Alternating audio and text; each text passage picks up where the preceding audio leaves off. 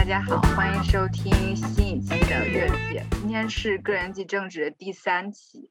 这个缘起呢，就是生育这个很大的话题。但是说到具体的呢，就是呃，哲燕一直有很很深刻的恐育这样的想法。然后我呢，又是好像没有想得很明白就有生育，但是有很多新的想法。大家可以先介绍一下自己的基本背景啊，我们让嘉宾先来吧，尽量。哦，好的，那我就先来介绍一下我自己。各位听众朋友们，大家好，我的名字叫黄俊亮，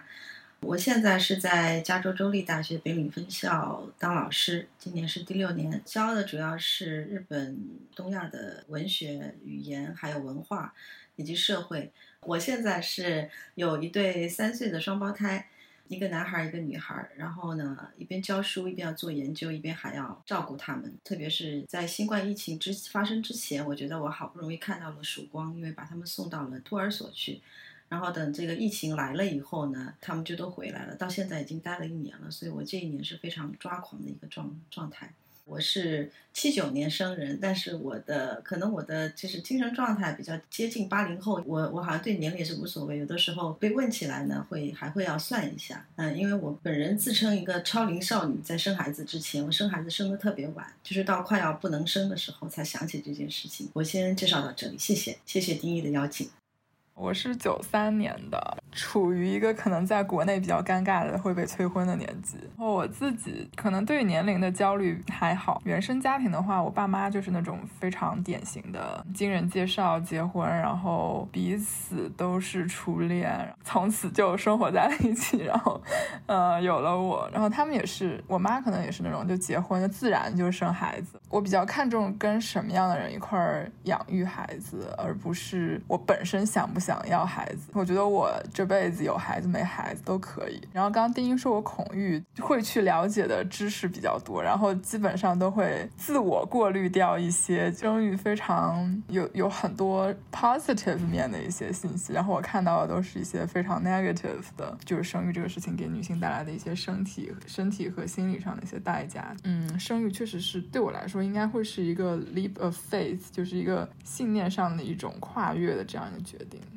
哎，大家好，呃，我是超毅，我男，呃，三十，然后的想法在出家和可以在家当奶爸之间摇摆，觉得都可以接受。我我是九一年的，然后跟哲燕聊了非常多关于就是生育的话题。我刚刚说我没有特别多想就生了，其实这也不太准确，但我。我的原生家庭是我爸妈在我很小就离婚了。我自认为我非常想的非常多，关于就是婚姻和生育对女性的影响，包括我妈为了我的做了很多牺牲，包括我听哲燕讲了很多对于生育的负面作用，但莫名其妙的这些都被我自我过滤掉了。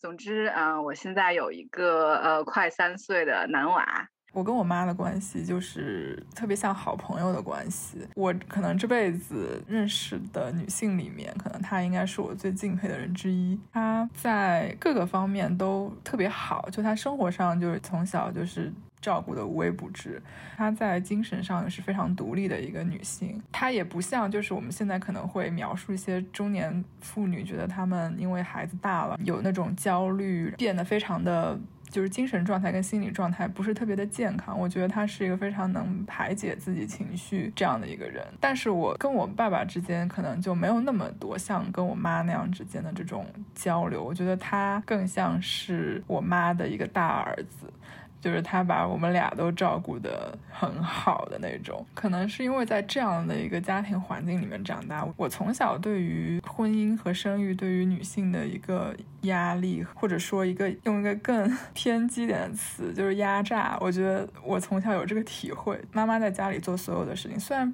并不是说这个是我爸要求的，但是作为一个小孩，我看到的就是在家里面家务分工特别的不平等，就会影响到我对于婚姻的一个。期待或者不期待，对于生育的一个期待或者不期待，我觉得会有一个非常强的一个这样的感觉。我妈她是任劳任怨，然后但也很有处理，就是生活上包括亲情关系上的一些智慧。她就是非常 readily 的接受了这个角色，并没有说特别的反思或者是一个拒绝吧。我我想 follow up 一下，我觉得非常的，我非常想做一个让我的女儿以前跟以后跟她的朋友谈起。自己的妈妈的时候，可以说她是我最好的朋友，或者她是我最敬佩的人，这样子的一个妈妈。我只是不知道要怎么做到，就是跟哲燕刚才描述的相反。我觉得我和我妈的关系当中，总有一种有一种对峙，然后有一种紧张在里面。小的时候，我现在回想起来，我觉得我妈也是家里干家务干的比较多的。呃，我父亲也做大概百分之三十四十这样子，因为那个时候我是有兄弟姐妹，我有一个哥哥，我妈要上班，我我爸也是上班，但是我爸和我妈他们两个。的工作悬殊相差的比较大，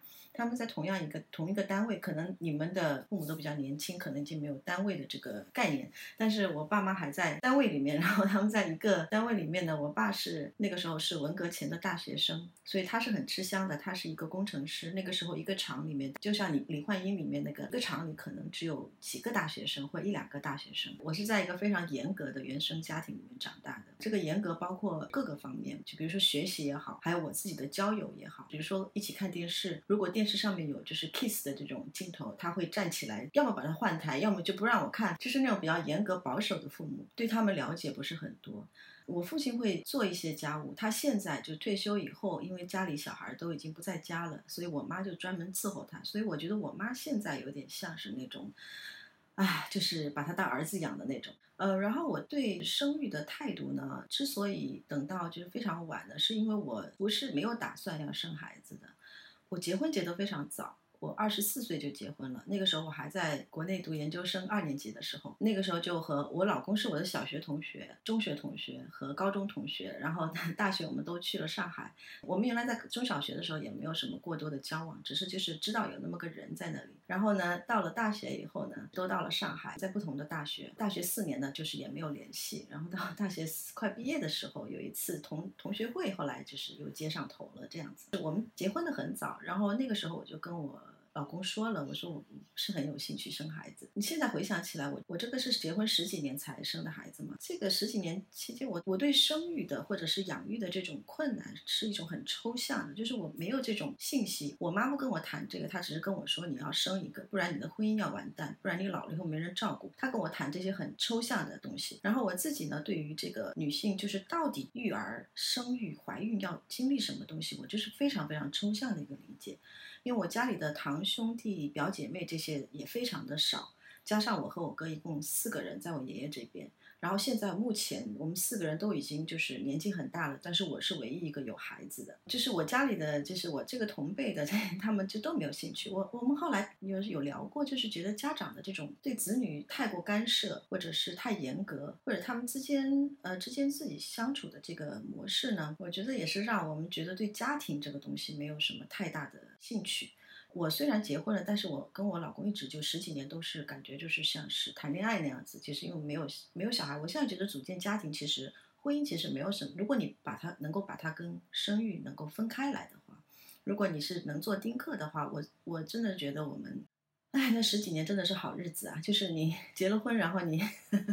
就是自己做自己的，然后就觉得。哎，怎么过得那么舒服呀？就是想去哪儿玩去哪儿玩，对吧？周末反正你们二位单身的，就是单身的感觉，就是能够还是要享受，不要太就是焦虑将来，因为将来真的有了孩子以后，如果你选择生孩子的话，真的是有很多很多的麻烦。总结下来就是我对我我跟我妈的关系就是一直都是比较紧张，我也绝对不会觉得她是我的 role model，反倒是我觉得她因为自己可能学历不够，呃，因为文革的影响嘛。学历不够，然后在我父亲、在我爸爸面前，就是会有一种 complex，然后他这种 complex，他就转移到转成了一为一种压力，因为我经常听他们吵架也好，争论也好，就说，哎，我书读的不如你多，但是你这个事情是不对的，或者说你书读那么多，读到哪里去了？你这事情还不如我。就我妈经常这个是她的口头禅，我觉得这是她的一种心理，就是 complex，呃，然后他就转化为一种对小孩的一种期待。所以他对我和我哥没有别的要求，就是要读书，其他事情都不让做。比如说你出去春游也好，出去玩也好，不行的。像这种事情就让我觉得好像很难，呃，让这个家庭这个概念就是亲子关系对我来说没有什么太大的兴趣。那我后来为什么在三十几岁 快要四十岁的时候生了孩子呢？这个大家肯定，而且生了双胞胎哈。那个时候其实我我到这边来工作以后嘛，然后觉得有一点稳定下来没什么挑战了，感觉有这样的心情。但是我能够回忆起来的有一个就是 trigger，就是有改变我的想法的一个点，就是那段时间我婆婆摔了一跤。她在我们这边 visit 我们的时候，她摔了，她腰不能动。然后呢，我们就送她去一二。然后在她不是腰部都不能动，然后站不太站得起来的时候，她一边就扶着我老公，一边扶着我。然后我老公又个子很高，我我我婆婆个子也很高，然后我就比他们矮，我就觉得我这个我撑不起他们来，所以我就想到了以后如果我老公 受伤了或者是什么，我需要就是有人有人来帮忙，因为我觉得我自己照顾不了他，所以这是一个很单纯的这样的一个想法，我就觉得啊，可能可以试一下。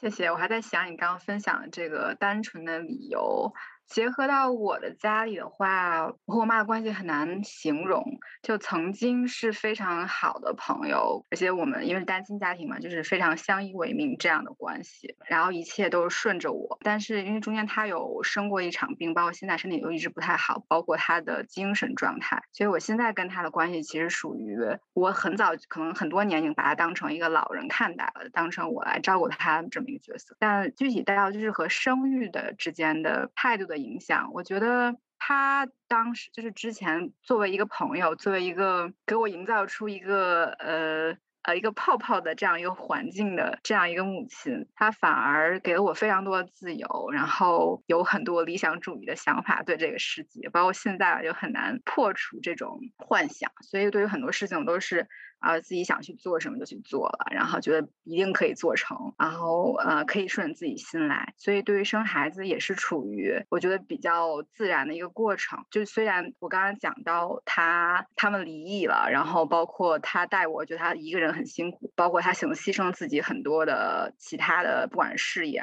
甚至再婚的可能，我觉得很大一部分成为是因为我，但是。他没有表现出过任何的，不管是难过啊，还是后悔，因为呃，刚哲燕提到，就是他妈妈 readily 呃就接受这些东西，但其实他们作为可能更喜欢分享一些的生活中的困难或者思考的这种感觉的朋友，还是会讲一些对于生育，包括之前小时候跟爸爸之间的相处。啊，总之就是我比较单纯。然后呢，我生孩子的原因就是也很浪漫，因为呢，我跟我老公也是就是从初中就是同学。然后虽然那时候没有谈恋爱，但是感觉就一直处在一种两个人好像都都是。就同学之间感觉，我觉得挺不一样的。包括结婚之后，一直都有一种，包括现在吧，都会有一种好像一直在谈恋爱的感觉。然后我们俩当时结婚之后很自然啊，之前吧谈恋爱的时候就有一起开始养猫啊狗啊什么的，然后养了几年，就比较自然的就觉得这种感觉很幸福，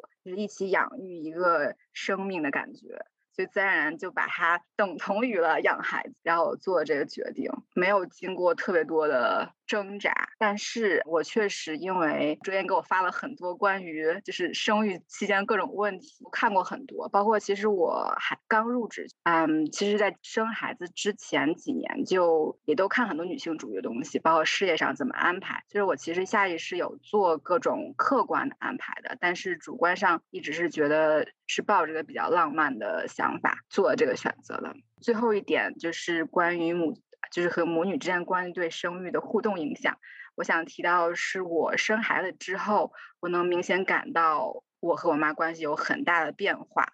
他在之前好像并没有特别把我当成一个成年人，或者说，我觉得他没有那么大的放心。我能明显感觉到他特别特别高兴，然后觉得很幸福。我也能理解到很多之前，我觉得我作为一个母亲的视角吧，我觉得对我看待我，我怎么看待我妈妈的一些选择，包括我怎么理解我婆婆，都有很很不一样的变化。就是首先我有两个问题啊，我想问一下丁一，就是说你说你生孩子前几年对这个事业做做了一些客观的安排，我想多聊一下这个具体的是什么样的安排？因为我我觉得我主观上不想生，很大程度上是因为我客观上觉得自己不能 handle，不能够去做这样的安排，因为我觉得大家都在说 work and life balance，因为我到现在为止我都觉得对于女性来说是不可能有这样的一个找到这样的一个 balance，所以我想问一下丁一，当时具体做了什么安排，让你觉得你准备好？就我我觉得我自己是处于一种一直没有准备好，最后得出一个结论我没有办法 handle 的这个，呃，所以才导致了就是这么多年一直等着，这是一个问题。第二个问题就是我想 echo 一下刚才丁一说的，生完孩子以后对母亲的态度的这个转变，包括看婆婆什么的。生完孩子以后觉得自己真的是变成了一个真正的女权主义者。之前我其实不是特别的关心这一块。当然有看，在课上也有学这些理论，但是我觉得就是好像隔着一层纱这样子，我觉得不是特别的感同身受。我觉得我跟我妈的关系，在我生了孩子以后，现在等于说，虽然历史上也不高，现在真的就是到了冰点。我可能生完孩子以后跟她联系，可能一年以前我至少就是一个星期还打一次电话回家哈，就是这么十几年出国都是这样。但是我生了孩子，他们来了呃两个月吧，我们闹大家闹得不欢而是而散以后，回去以后就没怎么联系了，基本上可能就过年。过过节、生日的时候发一下微信，平时可能稍微发一下照片，不怎么交流。我觉得我是走向了一个反方向，所以我觉得这一点可能，可能我们待会儿在讨论这个不同代际之间的共同体的构建的时候，大家可以分享一下自己这个好的经验和觉得不足的地方。安排上其实不能说我一个人安排的，就是肯定是跟老公两个人都要做安排。结婚呃，工作一年多左右要开始准备怀孕的安排呢，其实就是第一是我有问我职场上的呃前辈，就生过孩子的，大家也知道，就比较。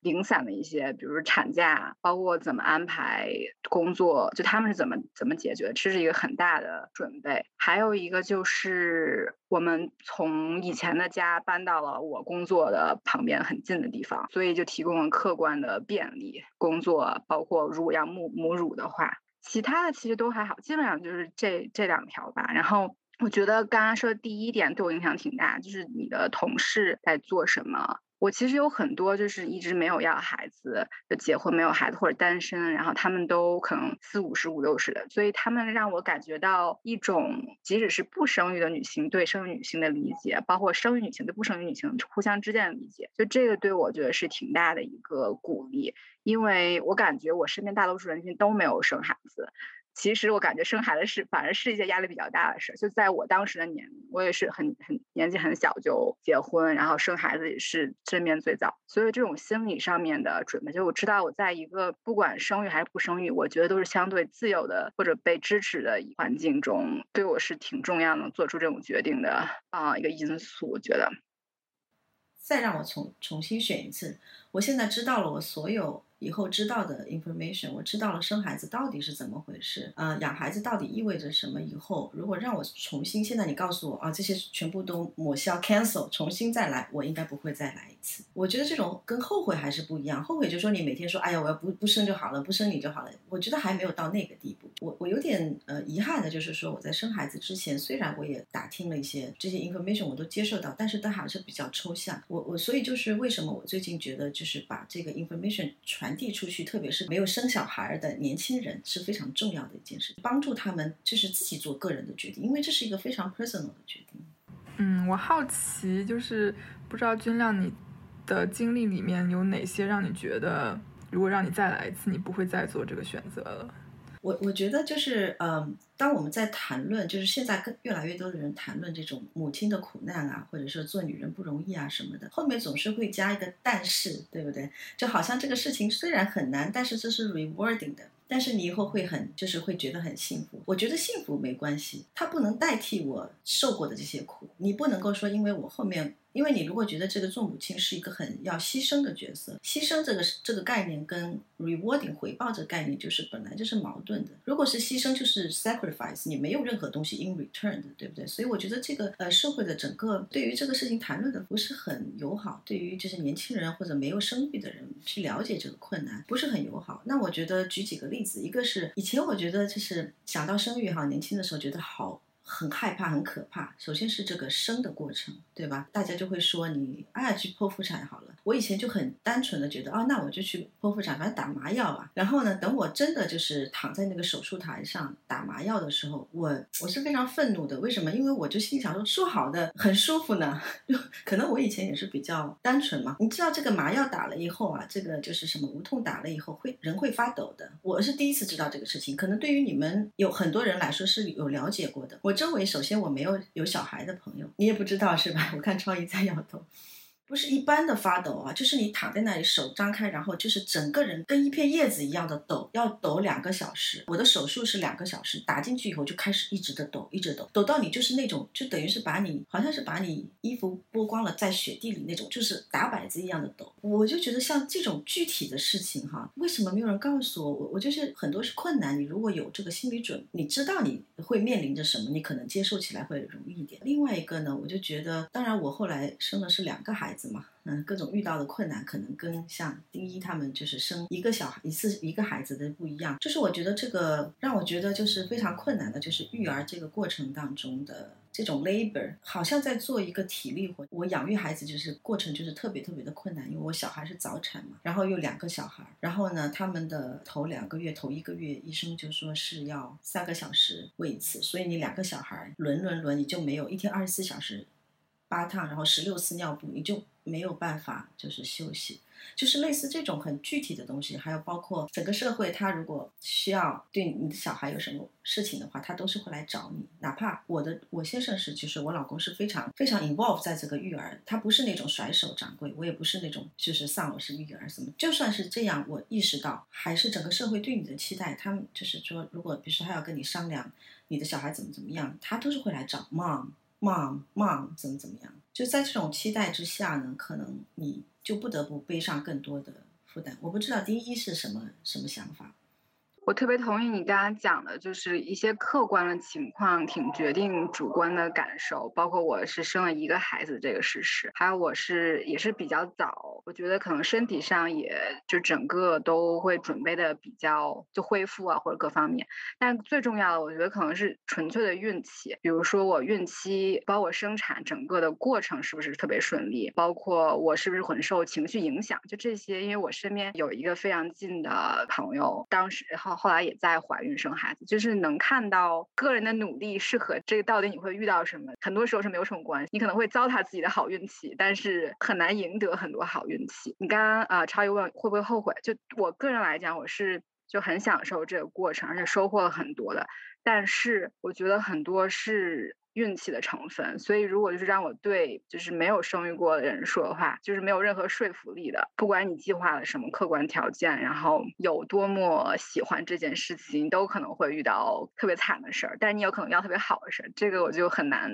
很难说。觉得完全就只能凭信念来做这个决定。我很同意，就你刚刚说的这个 labor 整个呃非人性，就是让让一个可能每天其实很喜欢听 Clubhouse 的人去做这种完全没有任何呃。呃，精神营养师我之所以觉得，如果再给我这样的信息，我是不是再会重新选另外一条路？我不会的原因是我可能更更觉得这种整个的体验对我还是有很多呃人格上的成长的，也可能是我做的工作本身是需要很了解呃社区不同的呃人的背景，然后我是做教育研究的，对整个不管是女性处境、家长处境，还是小孩子的整个状态的具体的。情境了解对我其实是有很多启发的，所以可能才会让我虽然痛苦没有被抵消，但我把它转化为我事业的一个动力。嗯，虽然它可能是一个不得已的。你刚刚好像最后说到的是是男性育儿这个，我觉得挺好，我们可以接下来聊这个话题。你老公也是参与非常多的，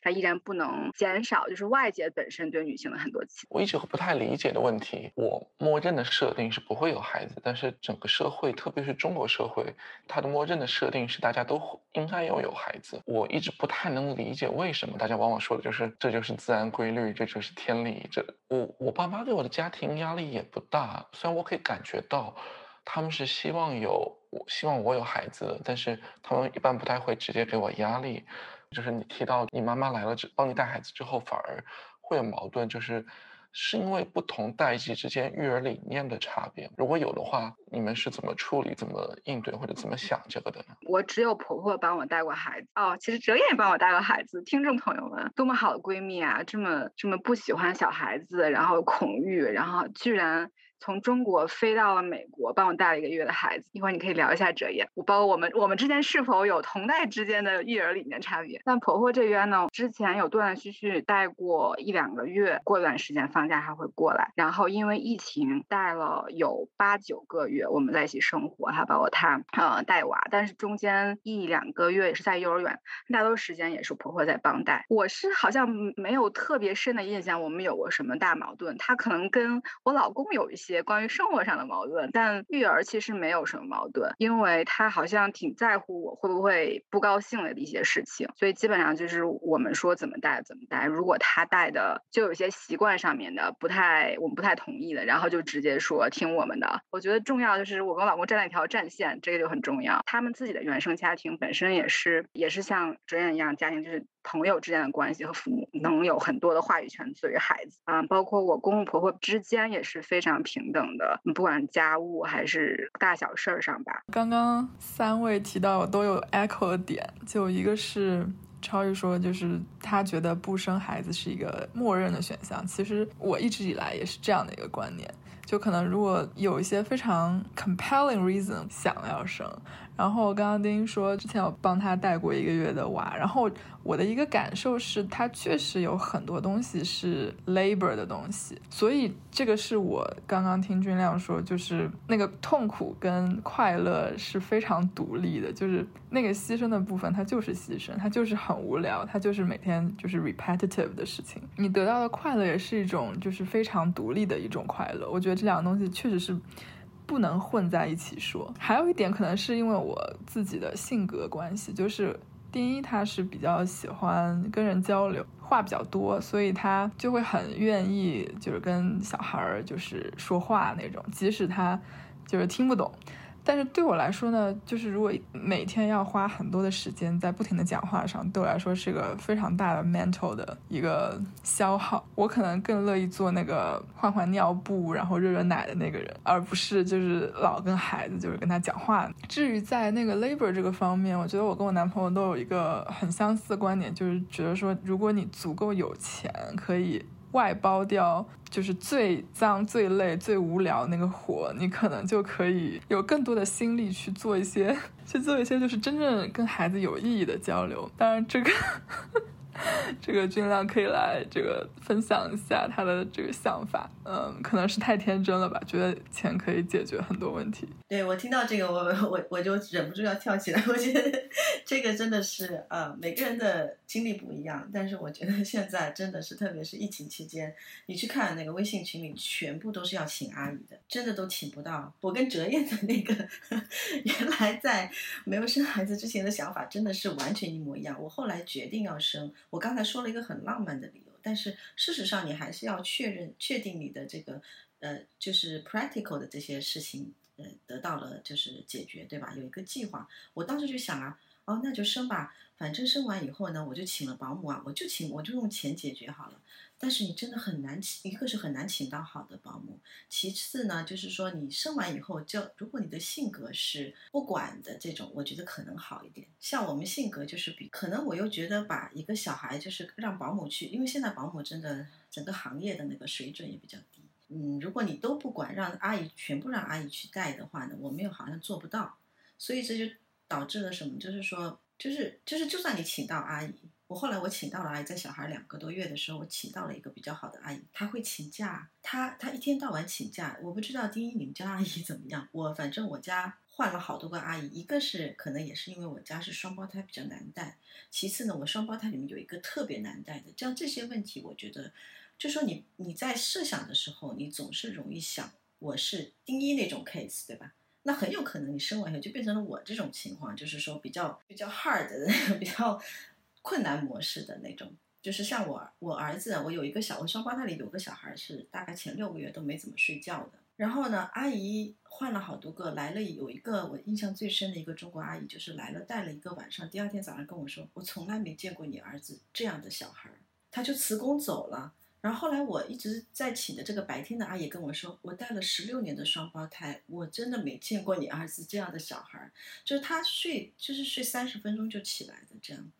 我我的我的意思就是说，不是每个小孩都会这样，但你很有可能碰到一个很难带的。然后呢，在这个时候你就需要一些，就是好像我感觉就是一个东西没有 go well，你其他东西都会被影响到。然后就算比如说你送你等小孩到了一岁多的时候，你就想说啊，那我送到幼儿园去好了，或者甚至几个月的时候我送到幼儿园去，对吧？不是有那种收很小孩子的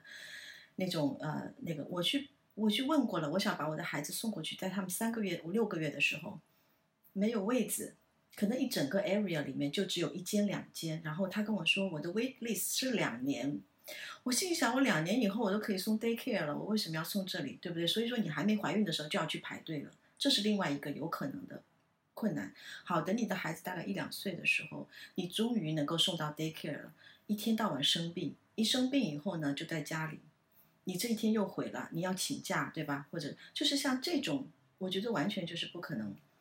就想说，我用钱解决，钱真的是解决不了的。I wish 我可以用钱解决，我但我觉得这个你要考虑到这个，不是说都解决不了，但是我觉得要考虑到这种可能性。我觉得我成功被劝退了。其实丁一之前，我觉得他总给我一种有一点误导的感觉，就是觉得挣很多钱就是可以省掉很多力，再加上他小孩确实可能相对来说是好带的那那一种。所以他会觉得，比如说我 propose 了某一个带娃的一个困难，他会说啊，可以这样解决啊，嗯，所以我就觉得，怎么说呢，就还是挺看人的。就像我自己也觉得，就是说，因为我自己也是那种比较会容易操心的性格，就不是那种会把这事情放在那就让别人解决那种，然后。而且我觉得，就是可能我男朋友是那种比较佛系的那种性格，就可能不是会很去操心一些事情，所以我觉得 end up 很多事情最终会我来操心，所以我就会很就是排斥这个这个事情。包括我觉得之前丁一说就是养猫养狗特别开心，我觉得养猫养狗确实特别开心。但养娃就完全不是一个，嗯，一个性质的事情吧？对，就变成吐槽我的大会了。我我我还是 echo，我就很同意，就想说，我提到了这个运气是很重要的因素。嗯，但是呢，尽量这个也是只是一个例子，你也不能觉得都会那么难，对吧？大多数人可能是在我们之间的，我也不一定是那个最简单的。不过你刚刚提到这个请阿姨，确实是。就是我其实和另外呃一个朋友，呃用了一个同样的一个月嫂，但是呢这个月嫂在我们家的时候就非常开心，啊一个是因为啊他确实觉得我家孩子很好带，嗯还有是我老公正好他的科技公司是给呃男性产假很多的，所以等于是在家里会有很多人，其实主要是我们两个带这个孩子，所以月嫂也比较轻松，他就更高兴，这就是一个良性循环。但他到了就是我朋友他们家之后啊，这个孩子首先就是也是，不管是睡觉还是哭闹就很难搞，再加上就是这个啊，这个爸爸他正好也是假期，他没有办法休那么多，加下来就会变得整个的氛围就压力比较大，然后，所以确实就是很多运气的成分，就是你可能没办法解决的。那可能我是属于比较嗯，觉得呃。有志者事竟成，就是虽然还是会很痛苦，就我我说我觉得不会不会鼓励生，但是如果你自己决定好生，我是觉得你会会解决这些问题的，就是比较违心的一个说法吧，就是嗯，而且你没钱可能更惨，所以就是还是要嗯。还是要把这个当成一个能缓解一部分问题的方式的，就是不能完全否认这个方式。我想说一个特别具体的，刚刚之前吐槽我，比如他说什么地方可以用什么解决，我们之前他在聊这个睡觉的问题，然后他说他身边都是两年没睡过整觉的，然后我说你要看科学数据，大家就是小孩子大概在啊一一岁的时候是大多数小孩都可以睡到八个小时的，比如说。就我觉得，嗯，我忘了，我可能给了一个假数据，但是我刚我当时跟他说的时候是一个普遍的一个水平，所以我觉得虽然有很多小孩像你这样可能前六个月不睡觉的，但是，但是我们要大概看一下平均水平，对吧？就是做这个决定。我我想在这一点上，我想给那个哲燕一点信心信心，就是就我儿子那样子的，不睡前六个月不睡觉的，到六个月的时候我给他睡训，他后来也睡得还不错了。其实我孩子到后面过了六个月以后，就其实睡觉不是特别的困难了，所以这个是有，就是，但有我也听说有的睡训不成功的，所以说这些呢，我跟第一就是说可以，大家可以从我们俩的这个呃个人体体验当中得出一个结论，就是什么呢？就是说，every pregnancy is different，然后呢，每一个 every motherhood is different。对不对？所以你不能说哦，看的专门专门看第一这种例子，也不能说专门看我这种例子，因为我真的是在这件事情上特别特别的倒霉，就是倒霉到什么程度？就是我家我订的那个是月嫂也好，就是刚我刚刚生完来帮忙那个阿姨，她在来我们家之前，因为有一段的空档，她就到 Texas 去 road trip，结果被警察给抓了。所以他就来不了了，所以我们就是也遇到了这样的突发的状况，所以我家的这个这个例子是特别的困难，我相信大部分人都不会遇到这样的，就是你如果安排好了还是会来的。但我想 echo 一下刚才第一有一点，就是说没有钱，就是经济能力不是很好的这种女性啊，像比如说底层，就是呃劳动人民，他们真的是更加的资源更加的缺乏，他就只能互相帮助，或者就把孩子丢在那儿不管，嗯，所以这个是要承认，就是说有。虽然说钱不能解决所有的事情，但是如果你的经济，你觉得你的经济条件 ready 的，还是能够解决一部分的事情。当然，你不能寄希望于就是说有钱雇一个人，我就什什么都不管。我觉得那个是不可能的。这可能是我刚才想说的那个比较准确的一个表述。嗯，所以我觉得我我我今天来，我觉得我们来谈的这个总结一句话就是说，尽可能给大家展现不同的场景，提供更多的 information，然后大家判断呢，就是要。背上自己的，就是根据自己的情况去判断。那我们希望这个社会呢，可以给不管女做女性做出什么样符合自己个人利益的，呃，或者是家庭最大利益的这种判断，我们社会都应该有一个包容和支持的一个，嗯，一个环境，一个氛围，不能说一定要生，对吧？或者说一定不要生。我觉得就是这个，就是我们努力的一个，至少至少至少是我本人努力的一个方向。你说的生育压力指的是什么？就是你为什么这么关心恐育？就是你可以就你恐就不生啊，但是你既然这么关心，应该是，也许你是想生，只是没有客观条件，或者是你觉得有很多压力想让你生，所以我很好奇这个压力。嗯，对，就是为什么要生育呢？我的观点是，比如说像现在的这种浪漫的爱情生活是社会建构起来的。我读过一句话，觉得挺好，就是。如果我们大家都没有看过任何的好莱坞电影，没有看过迪士尼的童话，没有看过任何韩剧，那么我们还会谈恋爱吗？那么我觉得家庭是不是一样的呢？在一种程度上，是我们的社会和文化建构出来的一个被 glorified 东西。大家会觉得，就是生孩子、带孩子，就特别是女性，就是光荣伟大母亲这个角色之外。光是生育本身，生命体会繁殖，这是一个 descriptive 的描述，就是这是一个对现状的观察；而要去生孩子，这是一个 normative，就是要去生孩子是一个判断，很多时候是一个道德判断，是你要去做这件事情。我觉得，就我也不想简单的说整个社会大家都只是把这两个简单的概念弄混了，我觉得那样好像也太武断了。所以，对我想听听。大家个人的就是刚才，嗯，军亮是军亮吗？不好意思，我看拼音啊。军亮刚才说他被 trigger 被想到要生孩子的一个点是看到，嗯，生病的婆婆没有人扶的时候，而不是没有人扶，想到自己生病可能会没有人来扶的时候，会想到这样一个场景。但是，嗯，从我的角度来说，就是为了这一个。他不说这个，就为了这样的场景而想到我要付出那么多东西，就是是不是值得？而且我觉得很多，就大家决定生孩子也肯定不是说为了一个付出的了 labor 付出的努力和得到的回报之间的一个平衡。对，所以我想说，就是除了可以得到这些实际的将来可能得到的关照之外，嗯，就是。两位母亲，或者是哲燕，就一直在考虑恐育呃生育这个问题，会有什么就是想要自己生孩子的原因吗？嗯嗯，我先回应一下。嗯，首先就是我特别关注生育这个话题，一方面是我一直对健康的这个话题很感兴趣。其实任何方面的这种生理健康的一些知识，我都比较感兴趣去 follow。然后我觉得生育健康是大概近几年大家才开始慢慢有很多嗯开始讨论的。然后以前的话，我觉得几乎没有什么其他的渠道去了解。然后。可能潜意识里面，我还是觉得养育一个生命体，然后教育它是一件补完自己人生的事情。不是说我没有孩子就是一个不完全的女人，而是我觉得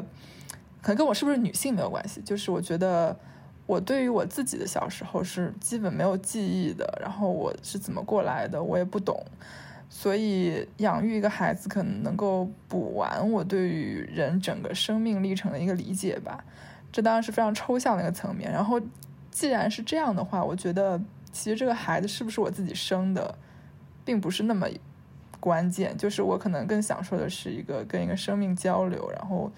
养育培育他的一个过程。而我对于我觉得仅仅那个怀孕生产的过程，对我来说是。毫无意义的，它只是一个 labor，就纯粹生理的一个 labor。然后，嗯，对，基本上是这一点吧。嗯，然后我父母其实从来也没有给过我就催婚或者是催生娃的这样一个压力。呃，更多是我自己在自己的一个思考。然后，我很同意这个，就是养育对我来说是比。怀啊生啊怀和生更重要的，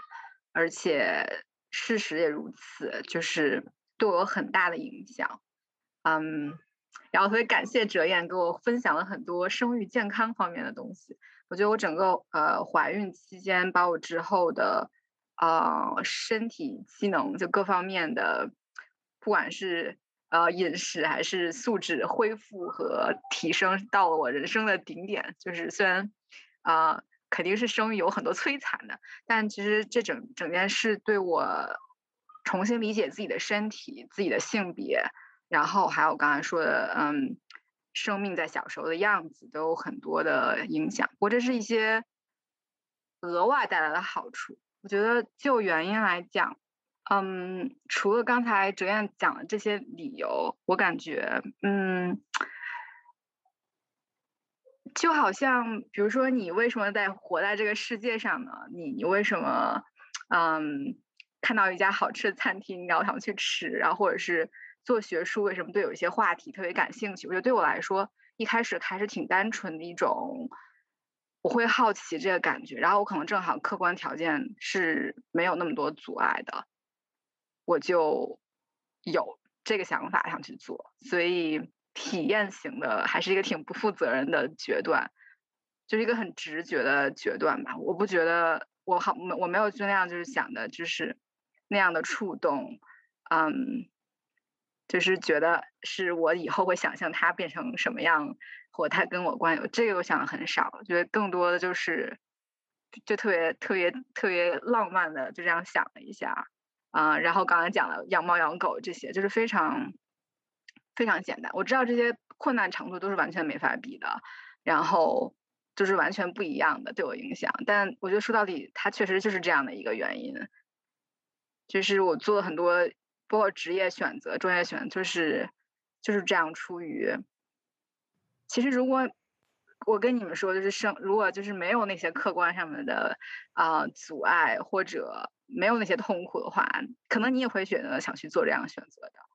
嗯，而且像我刚刚说的，我身边的同事就有生有不生，所以我会觉得他就是共众多选择中间的一个。然后我正好做了这个选择，我也确实有可能没有孩子，然后或者不做这个选择。嗯嗯，我 follow up 一下，就我觉得第一就是你的这个性格，就可能我们俩太就在这方面很不一样，就是对于做人生的选择上，就是。我觉得我是那种就是 due diligence 那种类型的，就是想要收集很多信息，然后权衡各方利弊，然后觉得自己可能会遇到什么样的 risk factor，然后而且我自己本身学法律可能会比较 risk averse 点，所以就生育这个事情，就它是一个 range 太大的一个事情，而它是没有可以退后的路的，所以就会有很多就是对我来说是个非常 high stake 事情。然后我觉得丁一在做很多大家外人看来看似非常不可思议的一些选择上，他可能都是比较。注重就是自己的心是怎么想的，可能就他想这样做了，他他就去做了。所以就我觉得我们俩就是在对待选择上，怎样做选择上是挺不一样的两个心态吧。我觉得，嗯，会发会有这样的分析，除了就是分歧，除了是性格上面的那个之外，不一样之外，可能也就是说明了哲烨现在并没有 ready。我觉得我在年轻的时候也是，比如说。遇到别人跟我说要生孩因为我结婚又很早嘛，大家就说哎什么时候生孩子，什么时候生孩子，我一律都是，就是感觉就是屏蔽啊，然后因为当会找找一些借口去分析我这个不适合，像我我一直都不喜欢养猫养狗，对吧？我就会说我也不适合，然后呢，我对自己的童年其实没有什么太好的记忆，然后我也觉得啊养个孩子还要从头再过一次，对吧？我我对生命的起源什么这个没有什么太大的 兴好奇心，因为我想忘掉那些，我想作为一个成年人降临到这个世界上完全是不可能的。但是我觉得我自己觉得我我觉得可能大一点的时候，虽然就是可能这个世界上这个社会上对年龄大的人也会有歧视，但对我自己来说，我觉得是年纪大了，我越感到自己很完整，就是因为随着自己的能力增强，我觉得很自由。虽然可能脸看起来没有小的时候那么好看。Who cares，对吧？会有这样的一个想法。但我年轻的时候，如果人家跟我谈到这个，我更年轻的时候，人家跟我谈到这个话题，我会觉得啊，有这个理由，有那个理由，不适合，我没有想好。但这其实就说明你，就是现在如果做这个决定，对你来说还是太快了，或者是怎么样。所以我觉得不需要一定要 push 自己去有马上有一个答案，反正且看。对吧？然后我想 echo 一下刚才这个超仪是吧？嗯，提出的这个问题，我觉得这是非常对我来说是非常非常有感觉的一个问题。就是说，嗯，你刚才问说人为什么要生孩子，是不是社会造成的？因为你周围的朋友也是没有跟你谈这个，但是呢，嗯，家庭也没有跟你谈这个，但是你为什么在讨论这个问题？就像我没有去讨论我要不要去开跑车，我要不要去学跳伞或者这种，就是他这个话题不会出现的，对吧？如果不是。其实无形当中是在你的身边的，所以嗯，像我在博士的时候受到的训练是呃西方马克思主义，呃，然后西马有一个哲学家是法国的哲学家阿尔都塞，他的就有一个理论叫做嗯 state ideology 呃 apparatus，就是说 state ideology 就是说你意识形态在这个国家或者社会操纵你个人的时候，它是通过一系列的。Institution 来作用于你这个人的意识，所以说你觉得这个是我的想法，但事实上不是的，它是一个社会性 socially constructed。嗯，那它通过什么样的 institution 来作用来教育你？家庭是其中一个很重要的一个 institution，包括学校。嗯，我忘记是不是有军队，但是有比如说教堂 church，还有 radio，包括 radio 还有 TV 这些 mass media。还有一些，我我记得他好像列了大概七种、六七种这样，你可以去查一下。那家庭和学校是非常，就是说非常呃 powerful 的两个 institution，他们就是通过，还有包括你在电视上看到这些东西，日常生活当中他都告诉你，这是正常的，这是一个人需要走的路。比如说，你像我现在给我小孩读绘本，他们只有三岁，他们读的里面都是一个爸爸、一个妈妈、一个孩子，你的。你们就觉得哦，是不是我到了那个年纪，我就没有一个孩子，很奇怪。如果说他跟你说一个爸爸一个妈妈，都是一个爸爸一个妈妈，没有孩子的话，你到时候你可能你也不会觉得这是你对你的社社会对你的 expectation。我想说的就是说这些无形当中它会作用你与你的意识，嗯，然后呢，呃呃，我我刚才想说什么，就是像像这个。嗯，想说什么哦？就是马克思主义者他们对社会呢，还有一个另外一个嗯说法，就是说为什么这个社会需要个体去生孩子去繁殖？这是其实是叫做就是这个 society 的 reproduction，它是一个再生产的一个过程，对不对？我相信你肯定也是有所了解，所以说他必须要，如果不生孩子，人对于来他来说就是没有意义的个体。为什么？因为社会需要劳动力，需要繁殖，有人口才会有劳动力。如果大家都不生，比如说像现在出生率下降这么快，那些社会遇到的问题就是说没有劳动力，马上没有劳动力就没有没有东西创创创造出来生产出来，所以他必须要推进这个呃 ideology 去告诉每一个。呃，individual 说这是你的责任，对吧？他当然不会直接告诉你，他通过我刚才说的这些方法去影响你，对吧？所以说，像呃那些 gay people，对吧？或者是那些不要生孩子的丁丁克，他们对于社会来说其实是一个不是一个生产性的人，所以说他们就是必须被被 push 到一个边缘的一个地位。如果说大部分人都是那样子，是 society 就完蛋了。所以我觉得回到刚才我说我为什么生小孩的那个 trigger，其实真的是一个很表面的东西。但是我觉得我对自己做精神分析或者做各种分析，我觉得我自己还是有一个焦虑，就是我当时到了一个关口，就说像大家各位哈，呃，在现在讨论讨论的时候，都是其实有一个余地。我当时是没有余地，就我如果错过了这个，我可能就是真的选择不要孩子。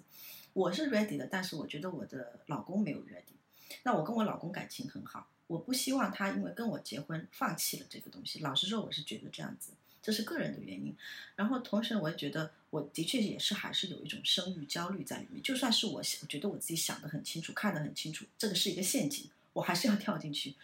为什么呢？因为我 I just feel I couldn't afford 那些 consequences 可能的 consequences。然后当时呢，我也了解的不够多，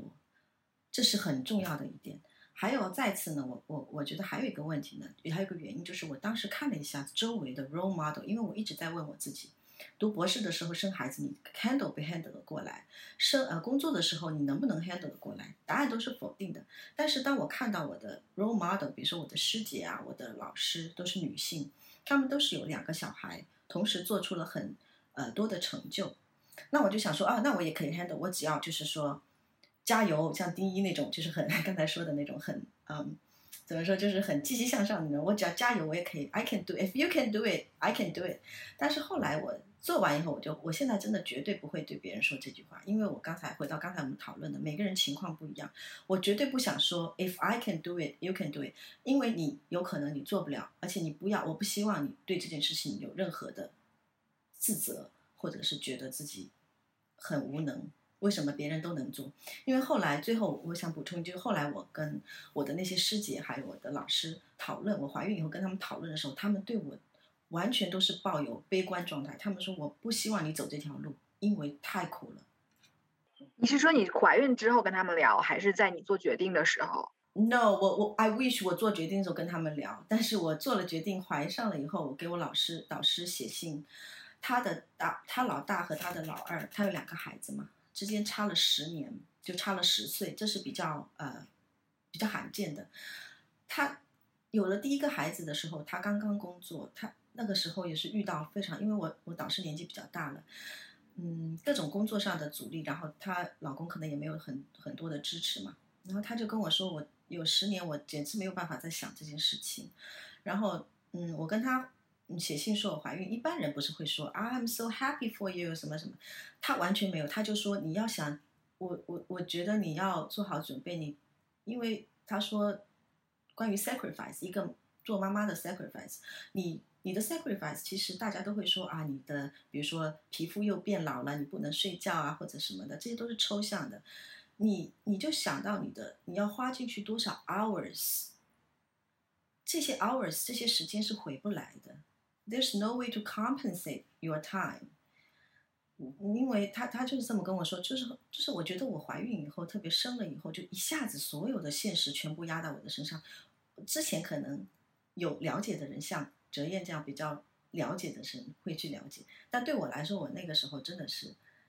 没有想得很清楚。我觉得 我以为我想得很清楚，但事实上好像没有想得很清楚。然后我的师姐跟我说，不要。看我，他说 I'm a total failure。你说我这个师姐，她有两个女儿，她现在在 NYU 做终身教授。她跟我说 I'm a total failure。所以我觉得，就是说你看 role model 的时候，也不能光看人家。现在很多人看我，觉得你又有工作，对吧？你是大学教授，你还有一对龙凤胎，人生赢家，so called 人生赢家。但是我觉得，有的时候，嗯，如果想去跟别人了解一下经验的话，可能要问的比较具体，然后分享经验的人可能也要分享的比较具体。嗯，不过我我们个人就是也只能分享自己的故事，也不是说具有普遍普遍性的，对吧？也有像 今天这样，我我试图我试图 cheer people up，我不我不想把这个整个谈话带的非常 negative 的一个方向，但是我觉得，嗯，其实这个社会里，特别是在中国社会里，反而是缺乏这样的这样的声音，这样是一种